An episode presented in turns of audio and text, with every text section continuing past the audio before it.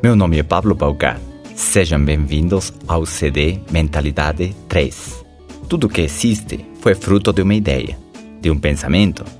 Deus criou o universo com um pensamento que o colocou em forma de palavra, uma declaração criadora, e nos criou com o mesmo poder. Somos co-criadores. Tudo que nossa mente é capaz de imaginar é possível de se realizar. Assim também, nossas palavras têm poder de vida ou de morte.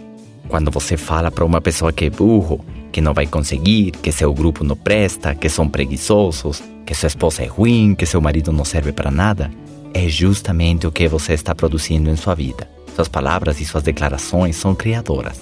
Lembre-se disso da próxima vez que falar com alguém. Você está dando vida a essa pessoa? Suas palavras são encorajadoras? Acredita nele mesmo que ele não acredite? Você tem fé nessa pessoa? Você empresta sua fé a elas e as fortalece? Ou as desqualifica e mata os seus sonhos e as suas ambições com as suas palavras? Pense nisso.